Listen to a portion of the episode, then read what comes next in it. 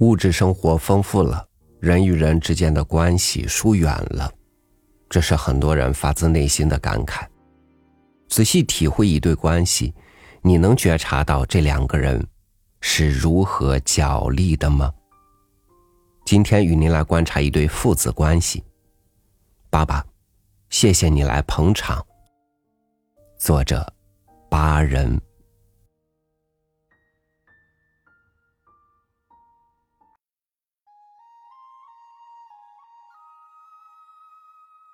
男人告诉坐在旁边板凳上的妇人说：“他的孩子们一个个正在长大。这倒不是什么特别新闻，孩子们都如此，这是自然现象。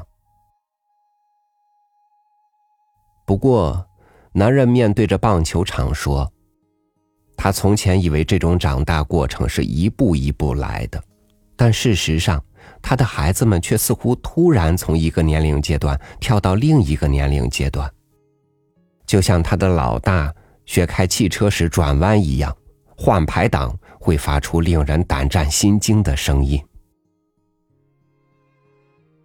男人记得，他的老大还是三岁时，牵着他的手在街上行走，碰到一个人竟然会打招呼。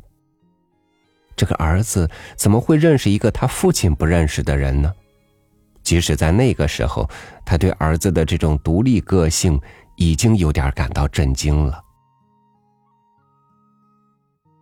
现在，孩子们又在经历人生的一些必然里程了。老大在准备他的驾驶执照考试，最小的一个即将报考初中。现在。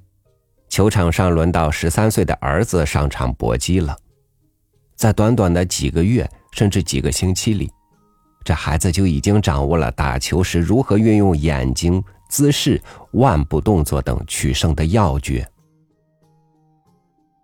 这位父亲看球的神情，只有父母望着自己孩子时的神情可以比拟，一会儿过分得意洋洋，一会儿又过分吹毛求疵。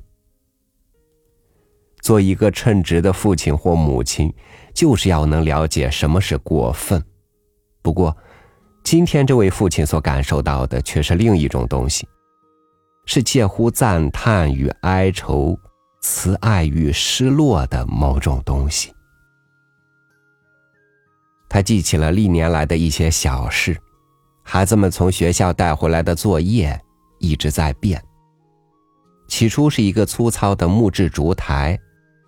后来的是一张厚板桌子，开头是一幅蜡笔画，最后是一篇较长的论文。也许，男人说，他自己正经历一种青春期。也许，所有父母都会跟他们的孩子一起度过第二个青春期。一方面看见他们长大而欣喜，一方面又要放手让他们离开而心痛。就在这男人和那妇人边谈边看球的时候，比赛的两队互换攻守。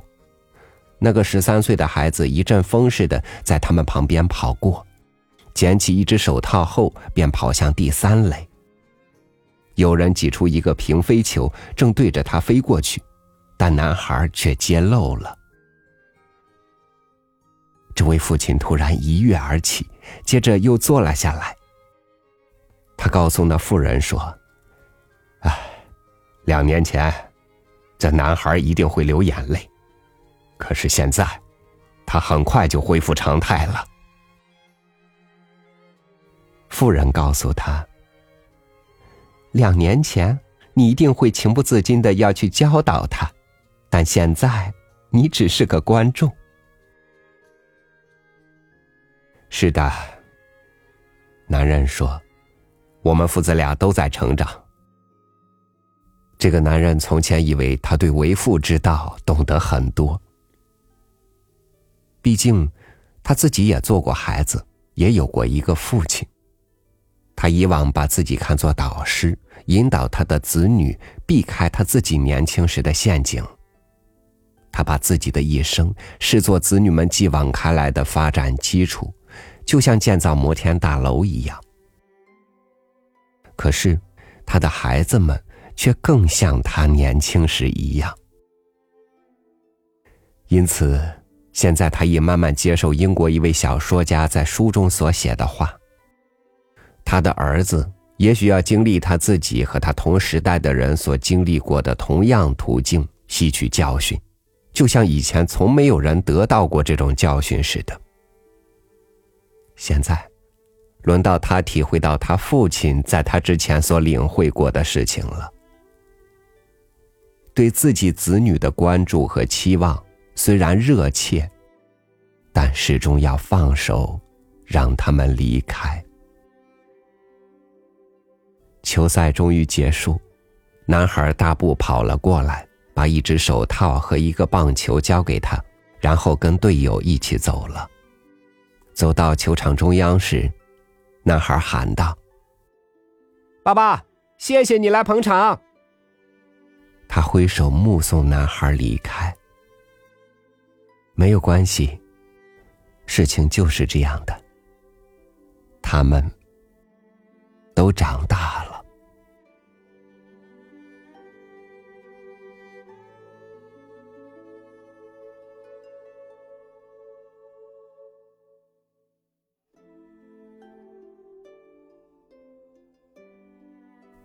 忙碌的生活让我们用了太多时间和精力去重复，忘记了尝试和成长。成长其实无关年龄和身份，它是你人生为数不多必须要你亲力亲为去一次次完成的事情。